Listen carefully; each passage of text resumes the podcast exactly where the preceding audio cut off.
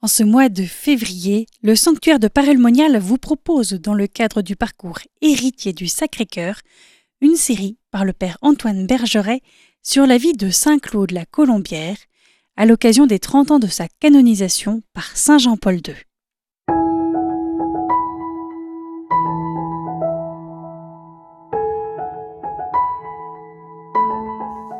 Bonjour chers frères et sœurs. Nous retrouvons Claude la Colombière à Londres, donc où il est arrivé depuis quelques mois. Voici un événement important qui euh, témoigne de cette euh, période assez dramatique de persécution envers notamment les prêtres catholiques. C'est un témoignage qu'on a recueilli d'un franciscain anglais qui a rencontré Claude et je vais faire donc mémoire, je vais vous raconter cet épisode qui est assez marquant.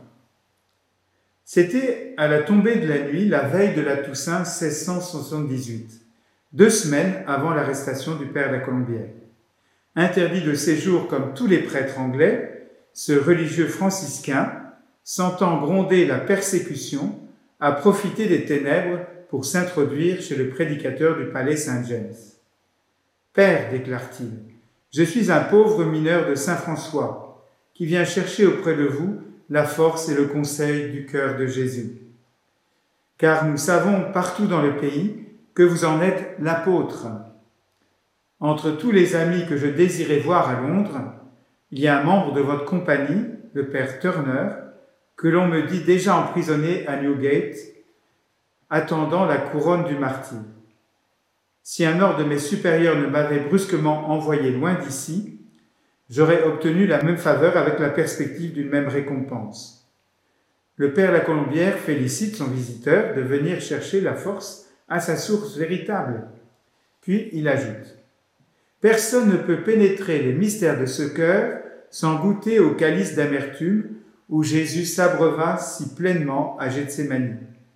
Les amis du Christ, même s'ils reçoivent en consolation dès cette vie le centuple de ce qu'ils ont abandonné, ne saurait pourtant échapper au glaive douloureux des persécutions. Oh, si je pouvais aussi recueillir cette grâce précieuse que vos prêtres anglais sont en train de moissonner dans ce pays des croix. Ces deux apôtres prolongèrent une partie de la nuit leurs entretiens sur l'amour de Jésus, heure sainte bienfaisante. Et ce fut seulement quand le père John Wall eut célébré la messe au petit hôtel du Sacré-Cœur érigé par la Colombière dans son oratoire, qui se séparèrent à l'aube de la Toussaint. Rendant compte un peu plus tard de cette entrevue, le franciscain disait J'avais auparavant entendu parler déjà du fameux jésuite. Je m'attendais bien à rencontrer un homme profondément versé dans la science du divin amour. Mais quand je fus en sa présence, je crus avoir affaire à l'apôtre Saint Jean revenu sur terre pour allumer cet amour au feu du cœur de Jésus. Sa calme et belle attitude me parut tout à fait celle que devait avoir le disciple bien-aimé au pied de la croix quand la lance perça le côté de son maître et révéla le tabernacle de son ardente charité. Cet épisode est rapporté par sœur Marie-Philippe dans sa biographie de Claude la Colombière. Le père John Wall devait être en, 1679 emprisonné à Worcester et pendu pour crime de prêtrise. Donc c'est un des derniers mots de témoignage qu'il a pu laisser. Voilà, je vous laisse sur ce témoignage assez bouleversant qui témoigne bien de l'activité de Claude qui pourtant, euh, dans des questions très difficiles, cette activité est très limitée, comme, comme le dit le Père Wall, il était considéré comme l'apôtre du cœur de Jésus en Angleterre. Eh bien, à demain, si vous le voulez bien.